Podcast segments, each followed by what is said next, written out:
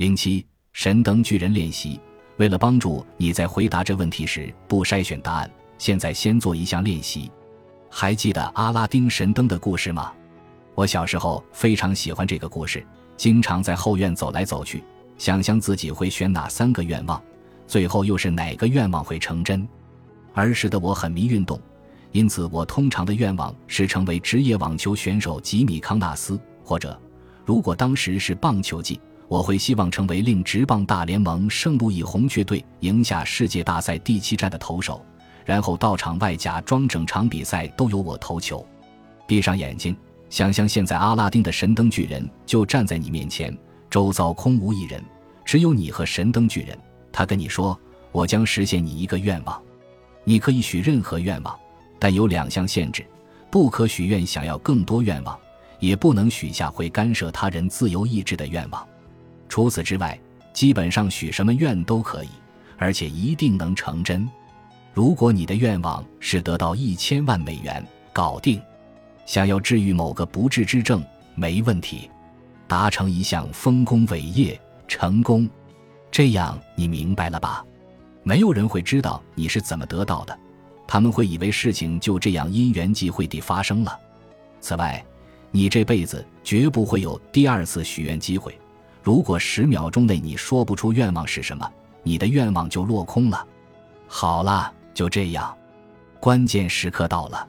想象这件事此时此刻真实发生在你身上，不可筛选答案，只有十秒钟时间。闭上眼睛，开始。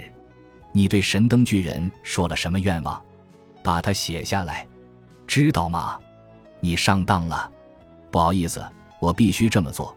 之后你会感谢我也说不定。为了帮助你确认自己真正最想要的是什么，这是我唯一想得到的方法。你看，你的答案其实是你目前首要的人生目标。但如果我这么问，你可能会说出另一个答案，而且很有可能是一件截然不同的事，一个让我们无法帮助你得到自己真正最想要的事物的答案。那么，为何我要知道你人生的首要目标？因为你现在做的每件事，脑中有的每个念头，背后的原因几乎都是这个目标。无论你怎么说，它就是你真正最相信的事。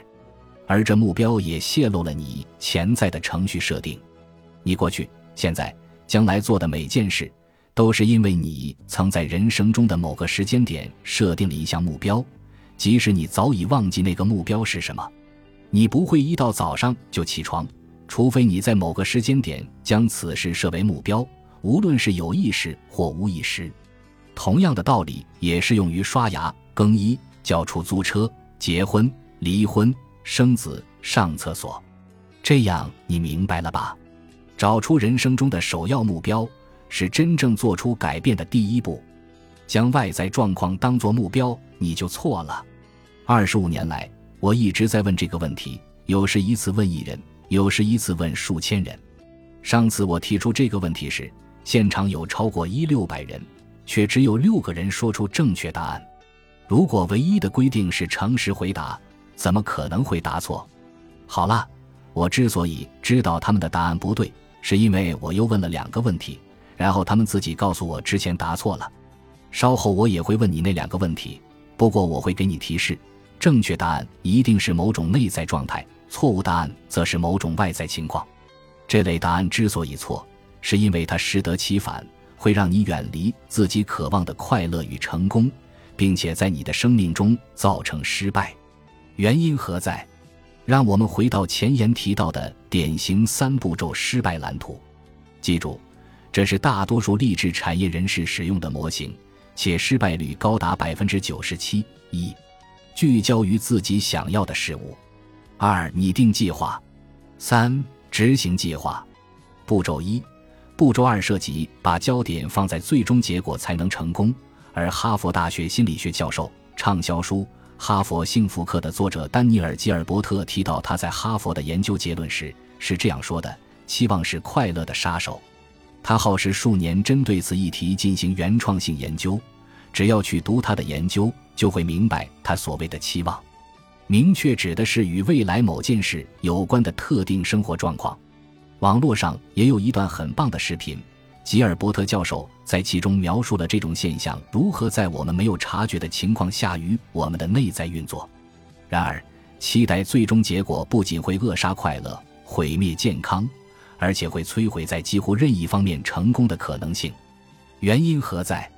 因为你一旦对未来的最终结果有所期望，就会立即陷入慢性应激状态，直至得到那个结果。而你或许已经知道。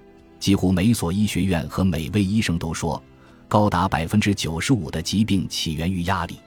不过，一般人不明白的是，除健康问题以外，生活中可能遭遇的种种问题也几乎都是压力造成的。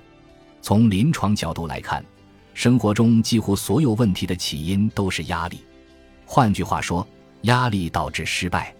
此话怎讲？一，压力使人生病。根据地球上每所医学院和每位医生的说法，高达百分之九十五的疾病都与压力脱不了干系，这已是老生常谈。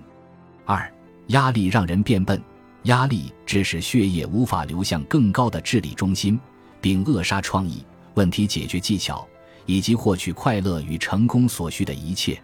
三，压力耗人心力，等最初由皮质醇激发的精力高峰期过后。将出现肾上腺素过量的状况，让你感到筋疲力尽。这是因为你原本不该进入应激模式，除非性命攸关，必须战或逃。我总觉得好累。这个我最常听到的抱怨，就源自慢性或持续的压力。四，压力让你带着负面态度处理每件事。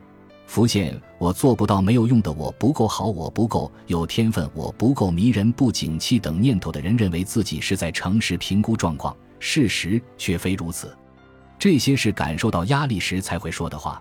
只要消除压力，扭曲的思维、感觉、信念和行动都将自然而然转为正面。如果不消除压力，你可以试着无限期的凭借意志力改变这些念头，这几乎不会有用。五。压力让人几乎做什么都失败，这是由前面第一到第四点得出的唯一和逻辑的结论。你认为，当你生病、愚笨、疲惫又保持负面态度时，事态将如何发展？你或许可以暂时把大石头往山上推，但通常石头又会滚下山坡把你压扁。好吧，如果你是某个领域的能人异士，例如体育、科学、财经或销售。或许最后你还是能得到自己想要的结果，但长久下来，你并不会感到快乐、充实、满足。而这些感觉是我对成功的定义中最重要的部分。你至少要得到自己想要的最终结果，并且在过程中感到快乐、充实、满足。除此之外的结果都不该勉强自己接受。至于步骤三，执行计划，仰仗的是意志力，而意志力却和外在期望一样无效。科学界终于证实了我们多年来的亲身经验早已印证的是，单凭意志力无法得到自己想要的。前斯坦福大学医学院细胞生物学家、现场销售作家布鲁斯·利普顿博士说：“试图凭借意志力创造自己想要的生活、快乐与成功，实现的概率只有百万分之一。”根据利普顿博士的说法，这是因为潜意识比意识强大一百万倍。斯坦福大学物理学家威廉·蒂勒博士是我的好友。有次闲聊时，他告诉我，今天无论走到哪儿，都会听到人家在谈意识性意图，但你不会听到的是，我们也有潜意识意图。当意识与潜意识对决，潜意识每次都获胜。大多数时候，我们甚至未察觉自己的潜意识意图与意识性意图有冲突。我们以为自己只是决定现在要做某件事。然而，从头到尾做决定的都不是意识，而是潜意识。